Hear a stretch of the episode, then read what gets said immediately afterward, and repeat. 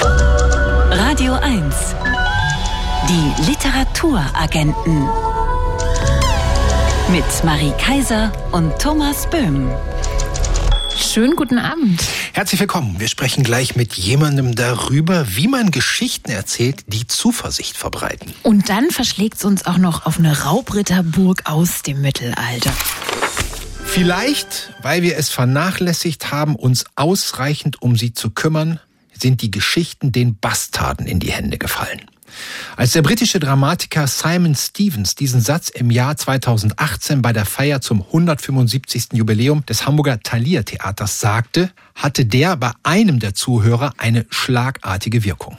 Beim Hamburger Kultursenator Carsten Broster nämlich, der diesen Satz zu einem der Ausgangspunkte seines Buches Mehr Zuversicht wagen gemacht hat. Ein Buch, das davon handelt, wie wir, so der Untertitel, von einer sozialen und demokratischen Zukunft erzählen können. Und das wollen wir als Literaturagenten natürlich genauer wissen und sprechen jetzt mit Carsten Broster. Schönen guten Abend.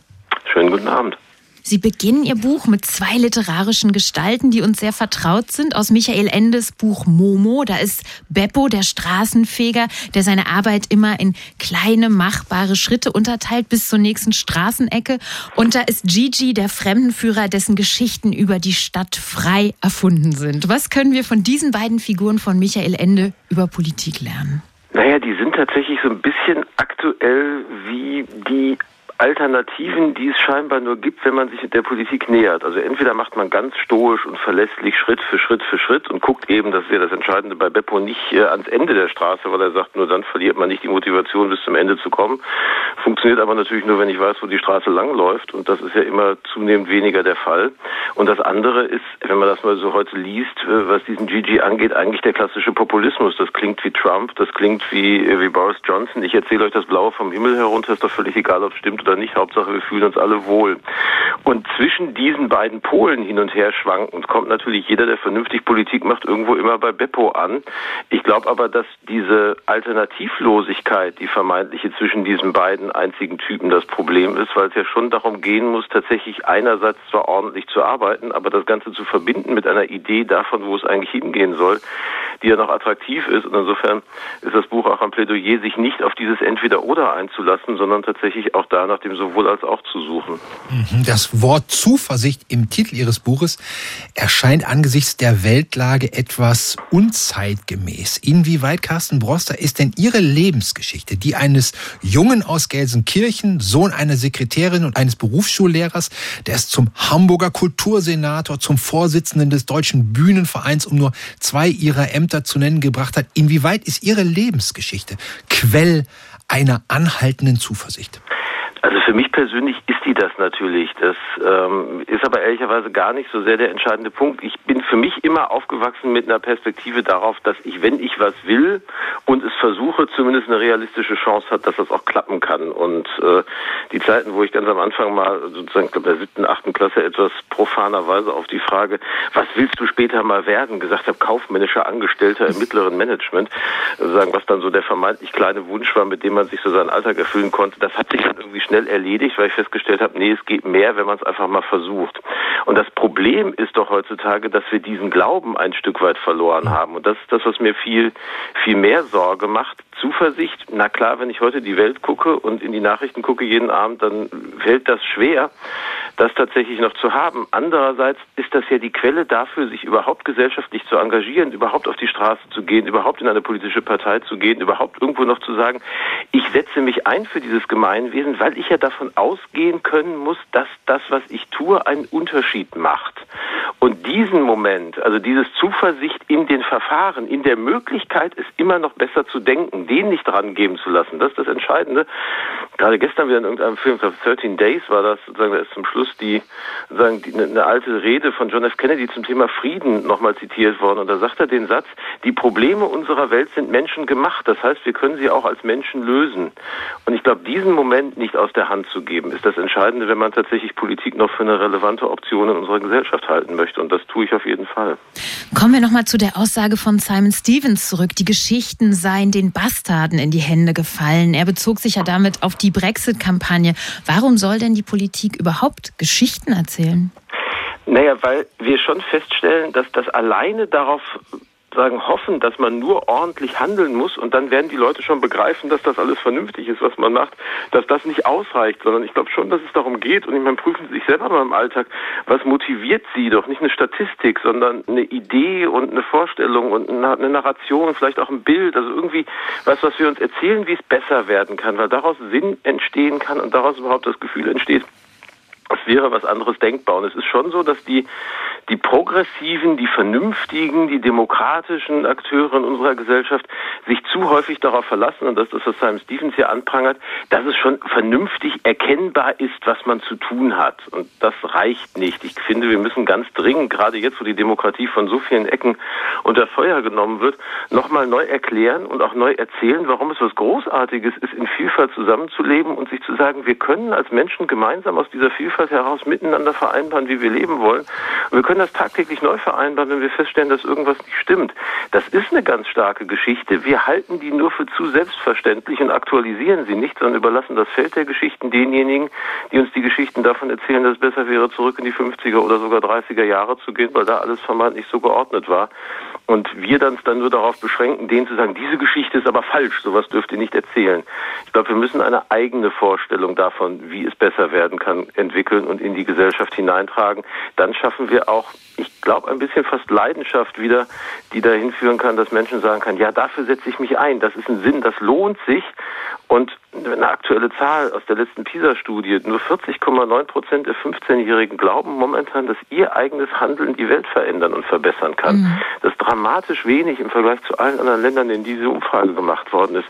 Und das ändere ich nicht mit einer Statistik, das ändere ich mich, das ändere ich mit einem Bild und einer Vorstellung davon, für die es sich lohnt, sich zu engagieren und was zu verbessern. Was macht denn Ihrer Meinung nach eine gute, zuversichtlich stimmende Geschichte aus im Vergleich zu einer schlechten? Na, ich glaube, das Schlimme äh, momentan ist, Politiker appellieren ja alle an die Zuversicht. Insofern ist das eher so, dass kaum eine Rede momentan, in der nicht vorkommt, jetzt müssen wir mal zuversichtlich sein. Und so funktioniert das natürlich ehrlicherweise überhaupt nicht. Ich glaube, es geht darum, entweder in der eigenen Biografie, das war der Weg, den ich gewählt habe in dem Buch, oder eben die zweite Quelle, die ich gesucht habe, in den Geschichten, die uns umgeben, mhm. also in den Filmen, in den Büchern, in den Songs, in den Theaterstücken, die wir so im Alltag um uns herum haben, mal zu gucken, was erzählen wir uns denn da eigentlich von der Welt, in der wir leben wollen? Und aus diesen Momenten heraus zu erkennen, dass es möglich ist, Welt anders zu denken ist für mich fast die ultimative Quelle von Zuversicht, weil immer dieser Moment, wenn ich im Kino sitze, ein Buch lese oder sowas merke, ja, da stellt sich jemand was anderes vor. Das heißt ja, wenn ich es mir anders vorstellen kann, wenn ich es anders spielen kann, dann kann ich es auch verändern, wenn es denn um etwas Menschengemachtes geht, was wir momentan vielleicht unzureichend und unzulänglich machen. Und daraus erwächst dann eher so ein unmittelbares Gefühl, dass es geht und nicht so ein hohler politischer Appell. Der ist schwierig.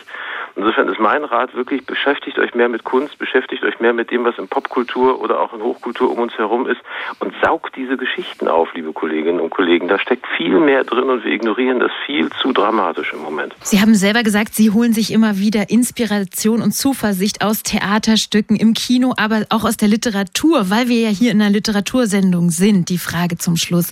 Zu welchem Buch greifen Sie, wenn Sie eine ordentliche Portion Zuversicht brauchen? Eine ordentliche Portion Zuversicht brauche ich ehrlicherweise immer gleich zum nächsten. also gerade, gerade liegt jetzt hier Till Räther, die Architektin, sozusagen. Das ist, passt auch für Berlin. Das ist sozusagen sehr schön. Das führt mich in meine Berliner Zeit zurück. Und da habe ich schon angefangen zu lesen. Das finde ich großartig. Nein, es geht gar nicht um die Geschichte. Ich brauche nicht so Erbauungsgeschichten, sondern für mich ist es dieser Moment, dass da Menschen sind, die sich was ausdenken können. Mhm. Und zu, äh, zu sehen, dass wir diese Kreativität als Menschen in uns tragen, das ist das, was mich trägt. Das kann dann sogar eine Dystopie sein, aber trotzdem sehe ich, hey, es geht. Und ich kann mir eine Geschichte ausdenken und aus der folgt auch was und die bewegt was in mir. Und wenn die was in mir bewegt, bewegt die auch was in anderen. Insofern ist das das, was umtreibt. Ich habe wahnsinnig viel Spaß gehabt, zuletzt mit sozusagen Seebauers Linkshof. Eine ganz großartige Geschichte, wer die noch nicht gelesen hat, wo man einfach so eine Fabulierkunst über ein Dorf, das verschwinden möchte und das versucht, durch dieses Verschwinden seine Freiheit zu sichern. Eine ganz tolle Allegorie auf unsere Zeit. Solche Momente mag ich einfach wahnsinnig. Wenn Leute mir was herfabulieren, was nicht ist. Ja. Und wir mögen es besonders, wenn uns Menschen von Büchern vorschwärmen. Schwärmen. Vielen Dank für das Gespräch, Carsten Brosser, und schönen ersten Advent noch. Sehr gerne, vielen Dank. Mehr Zuversicht wagen, wie wir von einer sozialen und demokratischen Zukunft erzählen können. Das Buch von Carsten Broster ist erschienen im Verlag Hoffmann und Kampe. 352 Seiten kosten 25 Euro. Die Literaturagenten. Wirkungstreffer. Ein Buch, das mich umgehauen hat. Wir haben ja gerade mit Carsten Broster über Geschichten gesprochen, die zuversichtlich machen. Jetzt kommt eine, die ist beinahe märchenhaft die des in Australisch, die, die äh, des im australischen Sydney geborenen, heute in Großbritannien lebenden und in Cambridge lehrenden Historiker Christopher Clark, nämlich dem haben seine Forschung und seine Verdienste um die anglo-deutschen Beziehungen einen Adelstitel eingebracht. 2015 wurde er von Queen Elisabeth zum Ritter geschlagen. Und Sir Christopher Clark ist Experte für die preußische Geschichte, hat zum Beispiel eine Biografie über Kaiser Wilhelm II. verfasst. Zuletzt ist eine große Darstellung der Revolution 1848-49 erschienen, die wir in unserer Sendung zur Frankfurter Buchmesse vorgestellt haben. Und als wir in Frankfurt mit Christopher Clark über sein neues Buch sprachen, haben wir es natürlich nicht versäumt, ihn zu fragen, welches Buch denn für ihn im Hinblick auf seine in den Ritterstand führende Forschung besonders wichtig war. Also ich kenne nur den englischen Titel dieses Buches. Es heißt Traveler in an Antique Land von Amitav Ghosh, von dem indischen Schriftsteller Amitav Ghosh. Da geht es um den jungen Amitav Ghosh, der, der dort forscht in Ägypten, so im äh, südlichen Ägypten und als Inder die äh, ägyptische Gesellschaft und auch die, die, das Geschichtsbewusstsein seiner Gesprächspartner beobachtet. Das war für mich, das hat mich hingehauen, weil, weil man die Welt aus, einer voll, aus einem vollkommen unerwarteten Winkel, aus einer unbis, mir bis dahin unbekannten Perspektive beobachten kann. Nicht? Ein junger Inder, der in Ägypten arbeitet und durch diese Linse die Welt beobachtet. Und wenn Sie auch einmal die Welt aus einer vollkommen unerwarteten Perspektive betrachten möchten, dann lesen Sie doch von Christopher Clark empfohlen In einem alten Land eine Reise in die Vergangenheit des Orients von Amitav Ghosh. Das Buch wurde von Matthias Müller übersetzt, ist derzeit nur antiquarisch erhältlich. Radio 1 Favorit Buch Das Wendland in den 70er Jahren. In einem idyllisch gelegenen Fachwerkschlösschen wächst ein Junge auf. Der Vater ist ein erfolgreicher Berliner Maler, der regelmäßig Besuch von seinen Freunden aus der Kunstszene bekommt. Deren Treiben beschäftigt den Jungen wenig. Er ist damit beschäftigt, einen Weg ins Leben zu finden. Ein Leben, das für ihn voller Probleme ist. Lesen und Schreiben bereiten ihm Schwierigkeiten. In der Schule ist er nicht nur deshalb ein Außenseiter. Die anderen Kinder schikanieren ihn wegen seines lockigen Haares und weil seine Eltern von den Dorfbewohnern für pervers und für Terroristen gehalten werden. Trost findet der Junge in Träumereien, in selbst erfundenen Geschichten und der Musik der Beatles. Nach Hause kommen heißt der Roman des Berliner Schriftstellers Jan-Peter Bremer über den Zauber und die Brüche einer Kindheit. Darüber sprechen die Literaturagenten jetzt mit Jan-Peter Bremer. Guten Abend, Jan-Peter Bremer. Ja, schönen guten Abend. Guten Abend. Heute ist ja der erste Advent. Wir sind da alle besonders empfänglich für märchenhafte Geschichten. Nehmen Sie uns doch mal mit ins Wendland, zu diesem Fachwerkschlösschen, wo Sie, wie der Erzähler im Buch, als Kind gelebt haben. Beschreiben Sie das doch mal. Ja, das war ein, äh, wirklich ein tatsächlich ein altes Raubritterschloss, was noch vor der Entdeckung Amerikas gebaut wurde. Und zwar, glaube ich, von einem Raubritter, der hieß Fick von den Bergen. Und sprechende Namen? ja, sprechende Namen.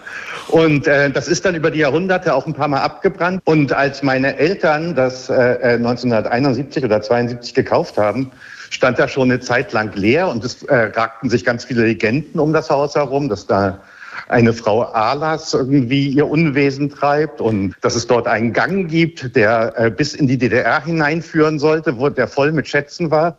Den habe ich natürlich oft gesucht, aber nie gefunden. Und ähm, ja, und das war dann der Ort, an dem ich meine Kindheit verbracht habe. Und das beschreiben Sie zum Auftakt Ihres Romanes. Lassen Sie uns jetzt mal darüber sprechen, was Ihr Buch nicht ist. Es ist kein Schlüsselroman über die Westberliner Kunstszene der 1960er und 70er Jahre, in der Ihr Vater, der bedeutende Grafiker Uwe Bremer, ja eine wichtige Figur war. Das Buch handelt auch nicht von den politischen Verwerfungen dieser Zeit, den Studentenunruhen und dem Terrorismus, obwohl Ihr Vater und Ihre Mutter die Terroristen, wie es an einer Stelle heißt, flüchtig kannten. Das alles hätte Stoff für Ihr Buch sein können. Warum haben Sie das, Kunstszene, Terrorismus und so weiter, weitestgehend außen vor gelassen? Ähm, weil es mir bei, bei diesem Versuch tatsächlich um das Kind geht. Also ich wollte eigentlich auch erfahren, äh, ähm, woher ich komme und aus welcher Zeit ich komme. Und vor allen Dingen hatte ich mir eine Frage gestellt, die komplett jenseits des Buches steht eigentlich. Woher kommt mein Schreiben? Und warum bin ich emotional so abhängig vom Schreiben? Und da bin ich dann in die Kindheit hineingegangen. Und das Buch endet ja tatsächlich mit den ersten Schreibversuchen. Mhm. Und dann habe ich das Ganze ja als Entwicklungsgeschichte angelegt. Also quasi geht es in dem Buch ja darum, äh, wie sich das Bewusstsein dieses Kindes aus dem kindlichen Bewusstsein in ein langsam in ein neues Bewusstsein umformt. Und das habe ich versucht sprachlich zu fassen einfach. Mhm. Das Buch beginnt ja mit einer Todesnachricht. Ein Mann namens T.S., der damals zum Freundeskreis der Familie gehörte, ist gestorben und der Erzähler erinnert sich daran, wie dieser Mann beim Rauchen immer mit dem Rauch gespielt hat. Wieso haben genau. Sie dieses Motiv, dieses Spielen mit dem Rauch, dem Flüchtigen, eine Erinnerung an den Anfang des Buchs gestellt? Erstmal war das so, dass dieser T.S., der in Wirklichkeit allerdings anders heißt, tatsächlich in dieser Zeit gestorben ist und dass mir das tatsächlich ein Anlass war, nochmal diesen Text, den ich schon mal probiert hatte, an dem ich aber beim ersten Mal gescheitert bin, in Angriff zu nehmen. Und dann fand ich das, also diese, diese Flüchtigkeit des Rauches fand ich schön. Es gibt ja noch, es gibt ja direkt anschließend noch eine andere Szene, auch eine Rauchszene, wo der Sohn mit den Eltern und deren Freunden im Wohnzimmer sitzt und alle rauchen permanent. Mhm. Und immer wenn irgendjemand nicht mehr raucht, versucht der Sohn, so lange die Luft anzuhalten, bis wieder jemand anfängt zu rauchen. und, und das war eigentlich so eine Schlüsselszene, wo ich dachte auch, aha, okay, du warst immer dabei und du hast das alles erlebt, aber du warst immer jemand anderes dazwischen, zwischen diesen vielen Erwachsenen, mit denen ich ja sehr viel Zeit verbracht habe. Also ich war zwar ein Teil davon, aber ich war überhaupt keine Teilhabe gehabt an diesen ganzen Zuständen, sondern das auf eine ganz eigene, verfremdete Art erlebt. Sie führen uns, und das ist ja ein schönes Beispiel, was Sie gerade gesagt haben, atmen, wenn wieder geraucht wird. Sie führen uns in die Gedankenwelt, die Weltsicht eines Kindes. Besonders schön finde ich die Stelle. Da beschreiben Sie die Fahrt mit dem Fahrrad zur Schule und diese Stelle endet damit. Jetzt noch ein kurzes Aufbäumen gegen den Wind, der mir nach dieser Kurve meist plötzlich entgegenblies und doing war ich in der Schule. Da steht ja. wirklich doing. Wo kommt genau. dieses Wort her und warum musste das sein? Na, weil man als Kind ja schon, schon relativ viele Comics gelesen hat. Und mir ging es dann auch äh, in dem Text tatsächlich darum, so eine gewisse Vielsprachigkeit hineinzubringen. Also äh, es kommen ja auch manchmal so äh, Schimpfwörter drin vor, Wörter, die sich die, dieser Junge tatsächlich nicht selbst ausgedacht haben kann oder die nicht zu seinem Wortschatz gehören, die er einfach übernommen hat. Und da es ja eben diese Entwicklungsgeschichte ist und Sprache zu dieser Entwicklung gehört, war mir diese Vielstimmigkeit des Textes sehr wichtig. Also man weiß ja auch manchmal gar nicht genau, also es ist ja immer, es kommt ja immer alles wie aus dem Mund des Kindes mhm. heraus, aber die, die, die Sätze, die, das, die aus dem Kind herauskommen, sind ja sehr oft die Sätze der Eltern oder Sätze der Klassenkameraden, die eigentlich in diese Entwicklungsgeschichte mit eingebaut werden und in seine Sozialisationsgeschichte. Mhm. Radio 1. Favorit Buch. Unser Favorit ist in dieser Woche Jan-Peter Bremers Roman Nach Hause kommen. Ein Buch über eine Kindheit im Wendland. Ein Buch, das unsere Gegenwart ganz deutlich ausblendet. Dabei wäre ein Vergleich des damals mit dem heute, um es jetzt mal mit den Beatles zu sagen, des Now and Then sehr naheliegend. Warum haben Sie darauf verzichtet, Jan-Peter Bremer? Das weiß ich ehrlich gesagt gar nicht genau, ob ich das getan habe, äh, äh wenn Sie mich das so fragen. weil, weil das ist ja eigentlich diese 70er Jahre, also ich habe die als eine ähm, hochmoralische äh, Zeit wahrgenommen. Mhm. Oder, oder auch im, im, im Rückblick jetzt als eine hochmoralische Zeit äh, wahrgenommen. Das war ja schon eine absolute Katastrophe für meine Eltern, wenn jemand Schlagermusik gehört hat, dann gehörte der einfach einer anderen Zuordnung zu oder einer mhm. anderen Gruppe. Mir ging das natürlich auch so. Und es war ja auch so, dass äh, wir haben da ja wie auf einer Insel gelebt und ähm, in, dieser, in diesem bäuerlichen Umfeld.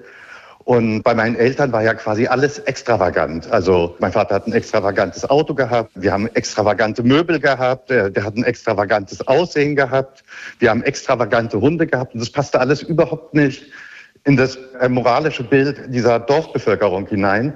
Und deswegen habe ich auch, glaube ich, äh, jahrelang diese Mobbing- und Ausgrenzungserfahrungen machen musste in der Schule, weil Kinder äh, verteidigen natürlich immer ihre Eltern und ihre Herkunft, was sich dann vielleicht erst mit der Pubertät verändert.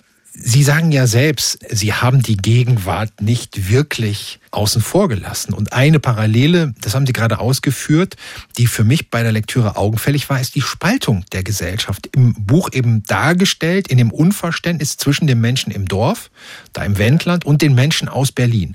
Und es ist ja nicht nur so, dass Ihre Eltern, die extravagant sein wollten, die Menschen da abgewertet haben. Es verlief ja genauso umgekehrt. Und der Junge, genau. der Erzähler, wird ja von seinen Eltern in dieses Denken hineinerzogen. Das wirkt so, als wenn Sie, Jan-Peter Bremer, darauf hinweisen wollen, dass die Polarisierung der Gesellschaft, die wir heute erleben und die wir erleiden, kein neues Problem ist und vor allem, dass sie selbst verschuldet ist, weil wir uns immer nur dadurch definieren, dass wir andere Lebensformen abwerten, um unsere eigenen aufzuwerten. Das ist auch tatsächlich so gewesen und und gerade äh, wenn man sowas wie eine Mobbing-Erfahrung macht, wie ich das gemacht habe, über ähm, und das hat mich eben beim beim Schreiben des Buches auch nochmal erstaunt, wie lang, wie viele Jahre ich das erlebt habe. Beim Mobbing wird man ja einfach zu, zu jemand anderem gemacht, also jemand, der man nicht ist eigentlich. Und trotzdem trägt man diesen anderen, den man, der, der man eigentlich nicht ist, den kriegt man nicht mehr aus den Kleidern gebürstet auf die Dauer. Also den trägt man eigentlich sein Leben lang immer in schlechten Situationen noch mit. Das ist jetzt gar nicht so richtig die Antwort auf die Frage gewesen. Ja, doch, ich finde das insofern interessant, weil Sie sagen es ja selbst, der Junge erlebt, weil er das einzige Kind aus der Stadt ist, eine nicht gerade schöne Zeit in der Schule, wird gemobbt, ja. er hat eine Lernschwäche, er kann schlecht schreiben, er hat keine ja. Freunde, der eine, der mal kurz auftaucht, behandelt ihn auch mit einer gewissen Geringschätzung. Der Vater ja. ist als erfolgreicher Künstler, für den Jungen auch eine beinahe übermächtige Figur und auch nicht wirklich erreichbar, ähm, weil der oft mit seiner Kunst beschäftigt ist. Es gibt auch das ganze Buch über kein Gespräch zwischen Vater und Sohn. Aus solchen ja. Erfahrungen des Leidens, der Einsamkeit werden in der Gegenwartsliteratur sehr gerne drastische Opfergeschichten entwickelt. Das scheint Ihnen fernzulegen, diese zur Schaustellung als Opfer. Ja, das liegt mir auch ehrlich gesagt fern. Also das ist, äh, das hatte ich in dem ersten Versuch vielleicht noch ein bisschen mehr drin und da habe ich aber gemerkt, nee, das ist gar nicht meins und habe den auch deswegen abgebrochen, weil ich habe ja auch unglaublich viel äh, daraus mitgenommen. Also ich meine, das Ganze, wie ich jetzt mit Ihnen rede oder äh, wie ich jetzt heutzutage dastehe, beruht natürlich auf diesen Erfahrungen der Kindheit und die haben ja auch einen unglaublichen Reichtum in sich gehabt. Also das war ja auch großartiges Erleben, in mehreren Wirklichkeiten aufzuwachsen quasi. Sie haben gerade selber gesagt, dass Sie bei dem Rückblick selber erstaunt darüber waren, wie lange dieses Ausgegrenztsein, dieses Mobbing eigentlich angedauert hat. Was war denn in, die, ja. in diesen Jahren Ihr Rückhalt? Was hat Ihnen, um mal das Wort zu gebrauchen, Resilienz gegeben? Ja, also das hat meine Frau mich auch ein paar Mal gefragt. Ähm, ich glaube, erstens hatte ich doch eine, liebevolle Familie, also liebevolle Eltern, auch wenn die das nicht wirklich, also wenn die dieses Mobbing nicht wirklich wahrnehmen wollten oder nicht so gesehen haben, wie es, äh, wie es war teilweise. Und dann natürlich ähm, dieses doch relativ nach anfänglichen Schwierigkeiten doch lesen können und ähm, eben sehr viel äh, mich, in, mich, mich in Bücher und Literatur hineinzubegeben, also quasi in Fantasiewelten, in die ich dann immer wieder geflüchtet bin und in denen ich mich lange aufgehalten habe und die mich auch, glaube ich, im Nachhinein zu dem auch wiederum zu dem gemacht haben, der ich jetzt bin. Lassen Sie uns zum Schluss des Gesprächs nochmal nach Hause kommen. Wenn Sie etwas aus Ihrer Kindheit nochmal erleben könnten, was würden Sie sich wünschen? Ach, die Weihnachtsfeste schon. Die Weihnachtsfeste, und das passt ja auch zum ersten Advent. Die Weihnachtsfeste waren fantastisch. Erzählen Sie mal. Äh, bei den Weihnachtsfesten war das halt so, dass meine Eltern sind äh, äh, sehr atheistisch und wir sind auch nie in die Kirche gegangen. Deswegen waren diese Weihnachtsfeste eigentlich nur für mich da. Und in, bei diesen Weihnachtsfesten haben alle auf die Freude geguckt, die man als Kind empfindet. Also das war, das war schön, auf einmal im Mittelpunkt zu stehen. Jan-Peter Bremer, nach Hause kommen ist erschienen im Berlin Verlag. 212 Seiten kosten 22 Euro. Vielen lieben Dank für das Gespräch und eine ja, schöne gerne. Adventszeit, Jan-Peter Bremer. Dankeschön, Dankeschön. Tschüss. Tschüss. Wie Menschen Weihnachten feiern, wissen wir. Oft mit zu viel Essen, zu viel Stress und nicht ganz so viel Besinnlichkeit wie erhofft. Vielleicht lohnt sich da am ersten Adventssonntag ein Blick ins Tierreich. Möglicherweise machen die Tiere es ja besser. Im Buch Tierisch wilde Weihnachten, das Weihnachtsbuch für Naturfreaks, erzählt der Wiener Autor Michael Stavaric in 24 kleinen Geschichten, wie Tiere Weihnachten feiern. Und über Weihnachten mit Wellensittich, Goldfisch, Fledermaus und Weinbergschnecke sprechen wir jetzt mit Michael Stavaric. Schönen guten Abend. Schönen guten Abend. Ja, guten Abend aus Wien. Die erste Frage, die sich natürlich stellt, feiern eigentlich alle Tiere Weihnachten oder nur die 24 von Ihnen ausgewählten? Gewählten. Definitiv alle. Es war sehr schwer, eine wirkliche Auswahl zu treffen. Also es war dann tatsächlich so, dass ich viel mehr Tiere hatte, über die ich was geschrieben habe. Und wir uns dann entschieden haben, gemeinsam mit der Illustratorin und dem Verlag eben diese Auswahl mal als erste zu bringen. Und vielleicht machen wir auch mal eine Fortsetzung mit anderen, wesentlich exotischeren Tieren. Ihr Buch funktioniert sehr gut als alternative Adventskalender. Hinter jedem Türchen verbirgt sich eine tierische Geschichte. Was war denn für Sie so reizvoll an der Idee, Weihnachten aus Tierperspektive zu erzählen? Zu erzählen? Ich habe mir ehrlich gesagt schon immer mal gedacht, wie es wohl ist, wenn die Tiere, also unsere Haustiere vor allem bei einem Weihnachtsfest mit dabei sind, wie sie das tatsächlich möglicherweise wahrnehmen. Also Katze, Hund, Goldfisch und so ein bisschen die üblichen Verdächtigen, die man zu Hause hat. Aber auch vielleicht so Waldtiere oder wenn jemand durchs Fenster nach innen schaut und wie er sozusagen diese menschlichen Gebräuche vielleicht, wenn er sich vermenschlicht, auch diesen Brauch hingeben würde, wie er das feiern täte in dem Sinne, dass vielleicht der Baum ganz anders geschmückt wird oder ganz anders hängt oder überhaupt ganz andere Sichtweisen und Perspektiven durch die Tiere mit reinkommen. Ja, die Katze träumt ja von einem mit Mäusen behangenen Weihnachtsbaum, der Hund von einem Knochenbaum und der Oktopus, der empfiehlt sich selbst als Christbaumimitator, den man Weihnachten mieten kann. Das Pferd würde gern Weihnachten mit einem Einhorn feiern und die Ringelnatter singt und zischelt besonders gerne Weihnachtslieder wie Jingle Bells, natürlich natürlich mit S-Fehler. Was hat Ihnen dabei geholfen, sich beim Schreiben jeweils in das Seelenleben des Tieres, das Sie da beschrieben haben, hineinzuversetzen? Ich habe mir, ich bin so, sowieso ein Autor, der viel mit Tiergeschichten arbeitet im Kinderbuchbereich. In dem Sinne kenne ich mich tatsächlich auch sehr gut mit Tieren aus. Also ich habe jetzt gerade so eine Tierreihe begonnen. Da geht es um Meerestiere, also weil Sie den Kraken erwähnt haben. Also ich habe gerade vor zwei, drei Jahren ein Buch geschrieben, das heißt Faszination Krake, wo ich mich mit den Kopffüßern im Sinne einer Wissensvermittlung, im Sinne einer poetischen Vorlesung auseinandergesetzt habe.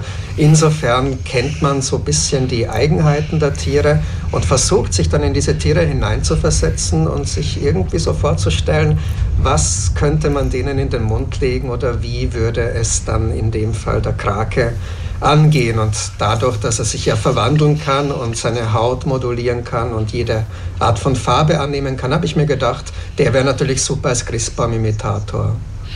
Aus ihrer umfassenden Kenntnis der einzelnen Tiere erwachsen ja auch die unverwechselbaren Stimmen, der Sound, den Sie für jedes Tier gefunden haben. Haben Sie diese Stimmen beim Schreiben möglicherweise im Kopf? Sprechen Sie sogar quasi tierisch laut vor sich hin beim Schreiben? Hin beim Schreiben?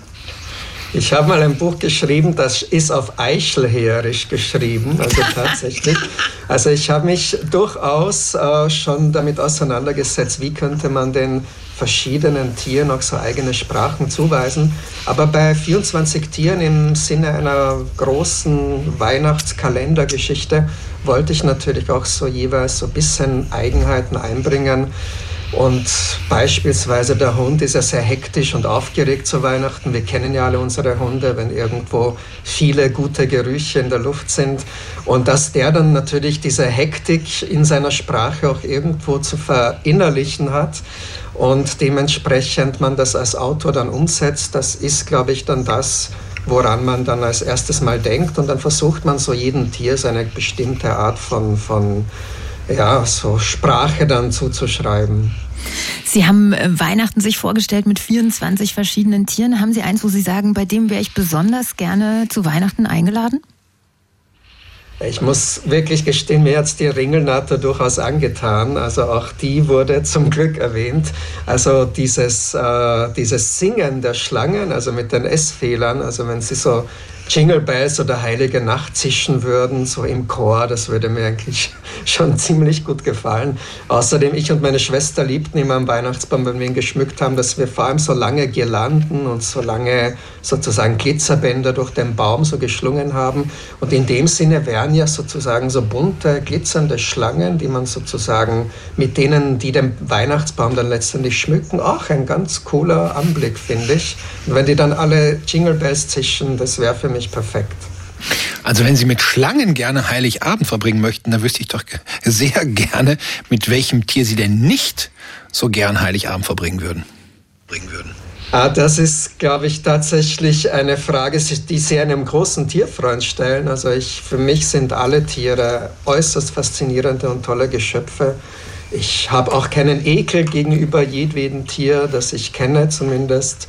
Und in dem Sinne würde ich wirklich keines ausschließen. Also ich würde grundsätzlich mit jedem Tier, das mir so einfällt, durchaus gerne auch Weihnachten verbringen, klar.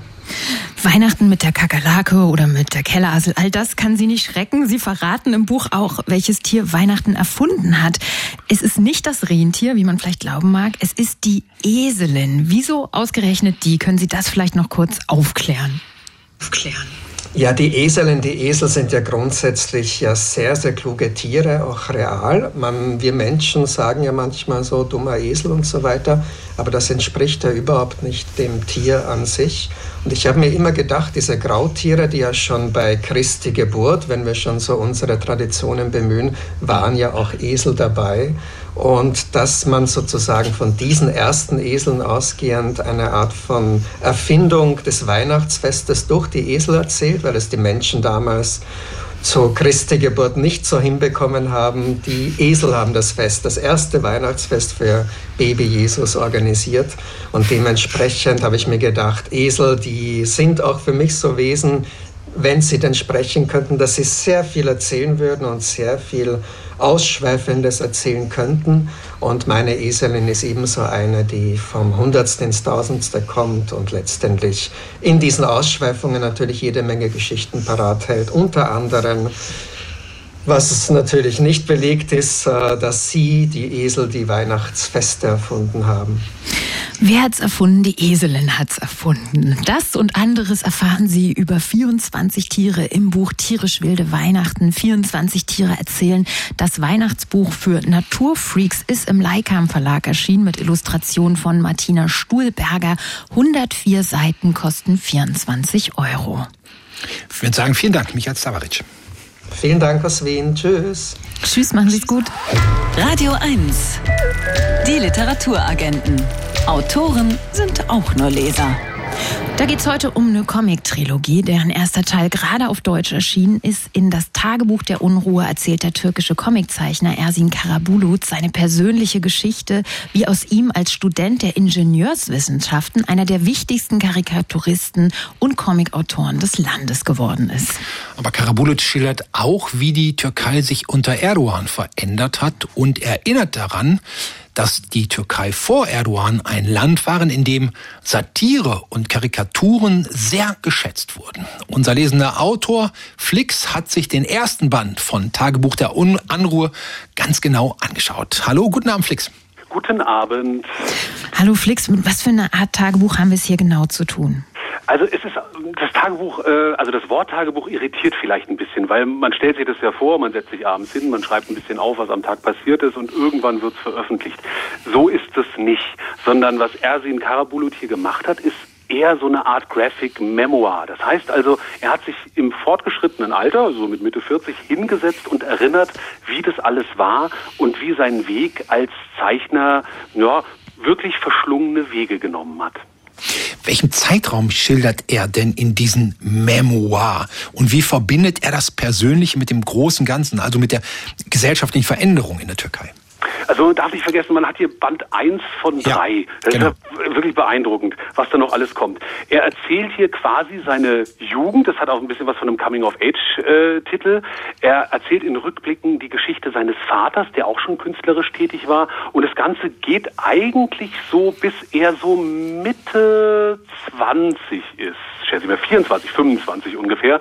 Und was der bis dahin, also nicht nur Studium absolviert hat, sondern äh, sich politisch rumgeschlagen hat, auf einmal gemerkt hat, dass er nicht nur beliebt ist mit dem, was er tut, sondern sich Feinde gemacht hat, mhm. dass er sich politisch positioniert hat und dafür, äh, naja, sagen wir mal, mindestens Gewaltandrohung, wenn nicht sogar Morddrohungen bekommen hat. Das ist absolut beeindruckend und ein Blick in eine Türkei, wie wir es hier wahrscheinlich nicht kennen. Du veröffentlichst keine Zeichnungen in politischen Magazinen, egal ob links oder rechts. Dieses Versprechen, das musste Ersin Karabulut seinem Vater geben, damit er überhaupt erlaubt hat, dass sein Sohn auf die Kunstuni in Istanbul gehen durfte. Ein Versprechen, das der Sohn dann ganz offensichtlich nicht eingehalten hat. Was hast du denn als deutscher Comiczeichner Neues beim Lesen des Comics darüber gelernt, wie die Situation dort ist für Karikaturisten in der Türkei?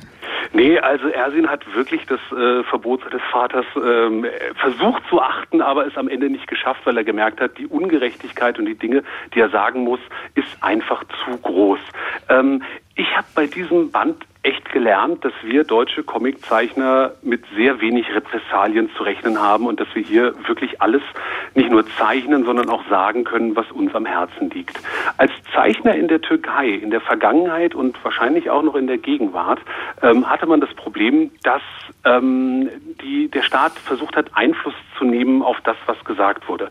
Dass als Erdogan an die Macht kam, er sich irgendwann von äh, Tierkarikaturen provoziert gefühlt hat ähm, und man so eine Art äh, Katz-und-Maus-Spiel gemacht hat zwischen den Zeichnern äh, und der Regierung, die immer wieder versucht haben, einander zu beweisen, dass sie schlauer sind. Und ähm, für die Zeichner, die natürlich nur mit einem Stift bewaffnet sind und damit eigentlich unterlegen sind, haben sich wahnsinnig gut geschlagen und waren wahnsinnig mutig. Also diesen Mut, den man aufbringen muss, um etwas zu sagen, den kennen wir deutsche Comiczeichner hier nicht so. Und das zu sehen, also dass man ähm, mit seinen Zeichnungen was bewegen kann, also Gefühle auslösen kann, das kennt man vielleicht, aber dass man eben auch Gefühle auslösen kann wie Hass, wie Vernichtungswillen, wie ähm, riesige, riesige Gegenwehr, das kennen wir hier so nicht und das kann man in diesem Buch wunderbar sehen. Also wunderbar auf eine tragische Art und Weise. Sprechen wir über Ersin Karabulat. Äh, wir haben ja gesagt, das ist einer der bekanntesten Comiczeichner und Karikaturisten. Sprechen wir über den jetzt mal als Künstler. Was macht seinen Zeichenstil aus deiner Sicht unverwechselbar? Mm, der hat eine Art zu zeichnen, die sehr angenehm ist. Also, und damit meine ich nicht gefällig, sondern es ist angenehm, man, man erkennt alle Figuren wieder, ohne dass sie im ersten Moment beleidigend sind. Ich meine, jeder kennt Karikaturen, ja? mhm. Zeitungen, vielleicht auch, wenn Leute auf der Rambler irgendwie äh, Menschen überzeichnen, die Merkmale rausstellen, das tut er auch, aber auf so eine charmante Art und Weise, dass man diese Figuren richtig lieb gewinnt. Man findet sogar Erdogan einigermaßen hübsch. Und ähm, ich glaube, äh, Karabulut hat ein ähnliches Talent, was lange Loriot vorgeworfen wird. Er ist sehr freundlich.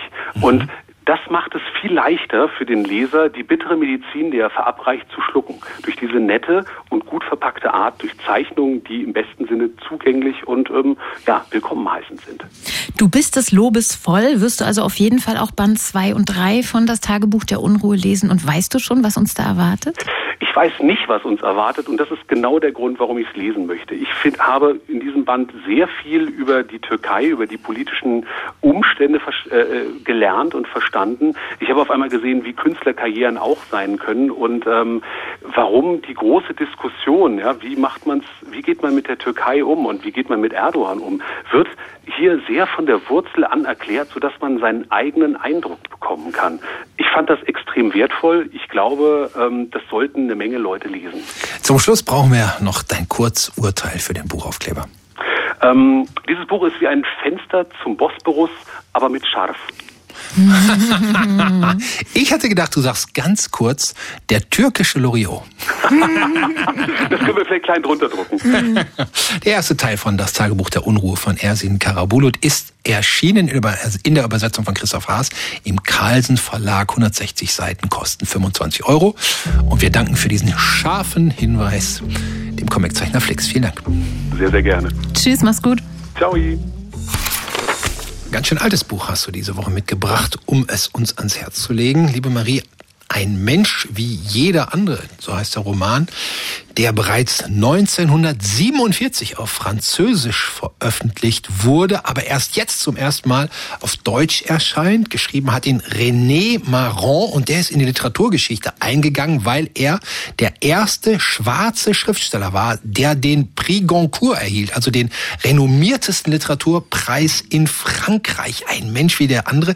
Diesem Titel schwingt ja schon sehr viel mit. Der hat mhm. was was, was Parolenhaftes. Welche Geschichte erzählt denn Maron in dem Buch?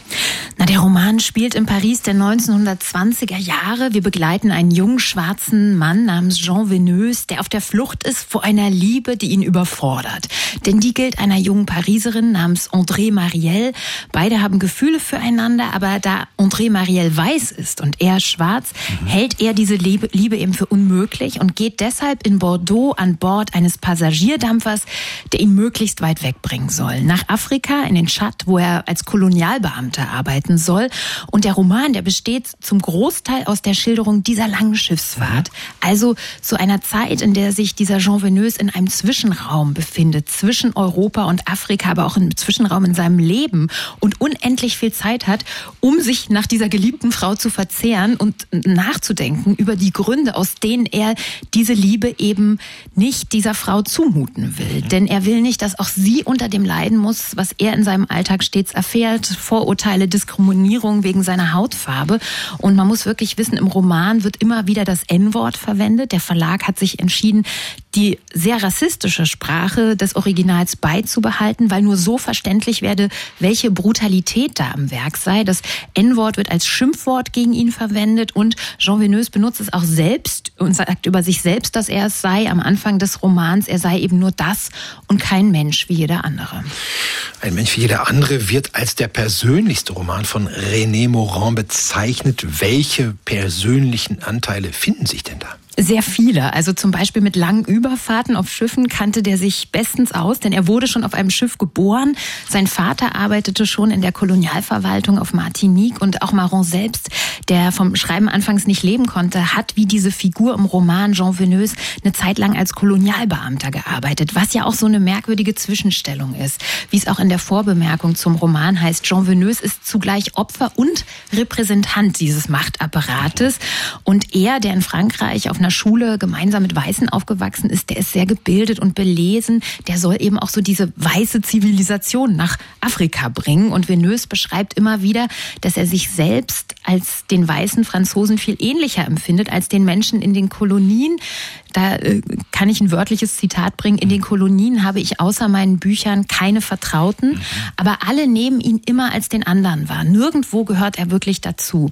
Und das ist, glaube ich, eine Erfahrung, die auch der Schriftsteller René Maron machen musste, als er 1921 diesen Prix Goncourt bekommen hat für seinen Roman Batoila.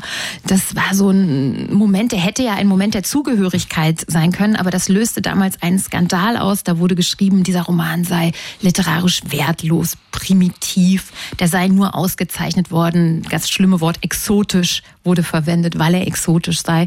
Und auch diese Erfahrungen, die stecken sicher in diesem Roman, der im Übrigen, im Übrigen wirklich zutiefst kolonialismuskritisch ist. An einer Stelle sagt Jean Venus, Kolonialisierung ist eine bittere und grausame Göttin, die sich nicht mit Worten begnügt und sich von Blut ernährt. Um ihr zu gefallen, muss man verhungernde Menschen und stillende Frauen ins Gefängnis werfen. Gewalt geht vor Recht, Mord wird gefeiert und honoriert. Das ist Kolonisierung, das ist Zivilisation. Alle wissen das. Ja, das ist von 1921.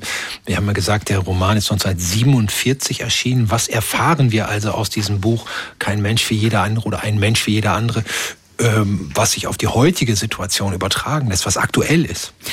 Na, Maron schildert hier par excellence ganz genau diesen blinden Fleck weißer Menschen, die sich nicht ihres Privilegs des Weißseins bewusst sind. Also ein Thema, über das wir ja in den vergangenen Jahren ganz viel gesprochen haben mit Büchern wie Warum ich nicht länger mit Weißen über Hautfarbe spreche von Rainy Edo Lodge zum Beispiel. Mhm. Weil dieser Jean Venus, der begegnet an Bord des Schiffes einem alten Schulfreund und seiner Frau, die genau das vorführen. Sie können nicht nachvollziehen, dass für ihren Freund andere Regeln gelten. Sie sagen ihm in aller Naivität mit den besten Absichten, er sei doch gar kein kein richtiger Schwarzer. Er solle die weiße Frau doch einfach heiraten. Er sei überempfindlich. Er solle sich nicht so reinsteigern. Seine Hautfarbe sei doch gar kein Problem. Und das, obwohl sie tagtäglich die Witzeleien und sarkastischen Bemerkungen, die Jean Venus auch an Bord des Schiffes erträgt, täglich mitbekommen.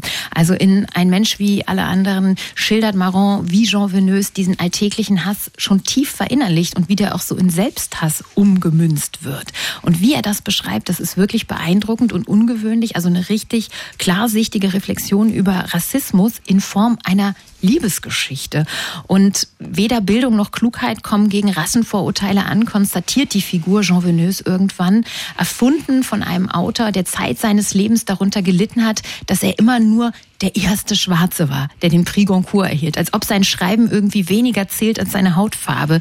Und das genauso fasst es auch der senegalesisch-französische Autor und selber Prix Goncourt-Preisträger von 2021 zusammen, Mohamed Bougassar, in dem wirklich sehr guten Nachwort der deutschen Ausgabe. Da schreibt er, in ein Mensch wie jeder andere geht es, denke ich, auch darum, ein Schriftsteller zu sein, wie jeder andere. René Maron, ein Mensch wie jeder andere, wurde aus dem Französischen von Claudia Marquardt übersetzt. Und das Nachwort zu diesem Buch des Goncourt-Preisträger des Jahres 1921 hat der Goncourt-Preisträger des Jahres 2021 geschrieben, Mohamed Bougazzar. Der Band ist erschienen im Elster und Salis Verlag. 208 Seiten kosten 25 Euro. Er ist der Erfinder der Känguru-Chroniken, des Neinhorns und der Schlangeweile. Der Kabarettist, Liedermacher und Autor Marc-Uwe Kling. Schnell kann bei einem Alleinunterhalter wie Kling ja so der Eindruck entstehen, dass er eben alles immer am liebsten und am besten alleine macht. Für sein neues Buch, Der Spurenfinder, hat er sich aber Unterstützung gesucht bei seinen Zwillingstöchtern, Johanna und Luise, die zwölf Jahre alt sind. Der Spurenfinder ist ein Jugend- und Erwachsenenbuch für alle ab zwölf und so eine Mischung aus Fantasy Fantasy-Roman, Krimi und Komödie. Und wir feiern am 10. Dezember, also nächste Woche Sonntag, die Premiere mit Marc-Uwe Kling im großen Sendesaal des RBB. Und lassen Sie jetzt schon mal reinhören in den Spurenfinder, machen uns auf nach Friedhofen, dem vollkommen verschlafenen Nest, in dem die Geschichte des Spurenfinders Elos von Bergen und seiner Kinder Ada und Naru beginnt. Wir hören den Anfang des Hörbuchs von Der Spurenfinder, das im Hörbuch Hamburg Verlag erschienen ist und das Marc-Uwe Kling selbst eingelesen hat. Elos von Bergen war der berühmteste Spurensucher der verlorenen Provinzen. Er war es, der das Rätsel des Obelisken von Tarnok löste. Er brachte der Gräfin von Oberlinden ihren Greifen zurück. Er fing den Traummörder von Altschwanenberg. Wobei Elos sich nie selbst als Spurensucher bezeichnet hätte. Elos von Bergen war Spurenfinder. Er beliebte zu sagen, Spuren suchen kann ja jeder, auf das Finden kommt es an. Und er hatte noch jede Spur gefunden. Oder zumindest fast jede. Einen einzigen Fall, so gestand der neugierigen Auftraggebern unter vier Augen, hatte er nicht zu lösen vermocht. Aber mehr war ihm darüber nicht zu entlocken. Der Spurenfinder stammte aus Iriandria, der Hauptstadt des Königreichs Dreibrücken. Dieses Binnenland war die kleinste, aber schönste der verlorenen Provinzen. Zumindest behaupteten das die Einwohner Dreibrückens. Elos hatte zwei Kinder, ein schlaues Mädchen namens Ada und einen talentierten Jungen namens Naru. Beide zählten zwölf Sommer. Und sie feierten jedes Jahr zusammen Geburtstag. Daran war nichts Ungewöhnliches, denn sie waren Zwillinge. Die beiden hatten nur noch ihren Vater, der ihre Mutter kurz nach der Geburt der Kinder verstorben war. Elos sprach selten von ihr, aber in den Momenten, in denen Ada und Naru ihn dazu drängten, fühlten sie die große Liebe, die er für ihre Mutter empfunden haben musste. Vor einigen Jahren hatte Elos die Spur eines Nachtmagiers gefunden, der wirklich nicht gefunden werden wollte. Nur knapp waren er und die Kinder der Rache des Zauberers entgangen. Es war ihr Glück gewesen, dass Naru in jener mondlosen Nacht, als der Schurke ihr Haus in Brand steckte, nicht hatte schlafen können. Noch während sie von der Straße aus beobachteten, wie die züngelnden Flammen ihr Heim verzehrten, überdachte Elos sein Leben. Der Tod war ihm dieses Mal viel zu nahe gekommen. Und was bedeutend schlimmer war, der Tod war seinen Kindern zu nahe gekommen. Darum beschloss er, das Spurenfinden an den Nagel zu hängen und zog mit den Zwillingen in das verschlafenste Nest, von dem er je gelesen hatte. Es war das von der berühmten Dichterin Dedra Harfner so wortgewandt verspottete Dorf namens Friedhofen. Elos erklärte den Kindern immer wieder, dass der Ort nach seinem Gründer benannt sei und Friedhofen nur eine Abkürzung für Friedrichshof war. Ada und Naru jedoch glaubten, dass das Dorf seinen Namen ganz offensichtlich aus anderen Gründen bekommen hatte, Denn man konnte genauso gut tot sein, so wenig war in diesem Kaff geboten. Aber genau das war ja Elos Wunsch gewesen. Keine dunklen Geheimnisse mehr, keine Verbrechen, keine Morde. Er wollte einfach nur Ruhe und Frieden. Daraus ist natürlich nichts geworden. Das war der Anfang von Marc-Uwe Klings neuem Fantasy-Roman, der zugleich Krimi und Komödie ist. Das Buch mit dem Titel Der Spurenfinder ist erschienen im Ullstein Verlag und als Hörbuch im Verlag Hörbuch Hamburg. Ja, und was nach diesem Anfang alles Aufregendes passiert in Friedhofen, das können Sie am zweiten Advent erfahren bei der Buchpremiere von der Spurenfinde. Die ist schon komplett ausverkauft, aber wir übertragen sie live am 10. Dezember ab 18 Uhr im Radio und auch auf radio1.de im Videostream. Und freuen uns, wenn Sie mit dabei sind und sagen Danke fürs Zuhören heute am ersten Advent der möglichst besinnlich noch für Sie ausklingen soll, vielleicht mit was Schönem zu lesen. Tschüss, machen Sie es gut. Radio 1. Nur für Erwachsene.